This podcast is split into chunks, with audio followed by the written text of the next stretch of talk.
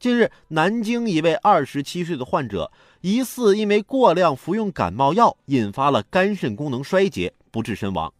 医生表示，感冒药啊都是复方制剂，若叠加服用或导致某一成分过量，对肝肾功能会带来负担，所以吃药一定要遵从医嘱。最近呢，还有个关于吃药的段子挺火的，就是啊，女的跟男朋友说：“我今天吃药的时候看了个新闻。”啊，什么新闻啊？高云翔案子的最新进展吗？哼，你都不问我为啥吃药，你不关心我。看看挺有意思的，我也决定去试一下我媳妇儿，但是我不能照搬呐，改一改。媳妇儿啊，我今天吃药的时候接了个电话，说是快递。啊，对呀，我已经取完了。啥玩意儿啊？你啥时候又买东西了？花了多少钱呢？这咋跟我原本预想的不一样呢？好了，今天的午后加点料，我们先聊到这儿。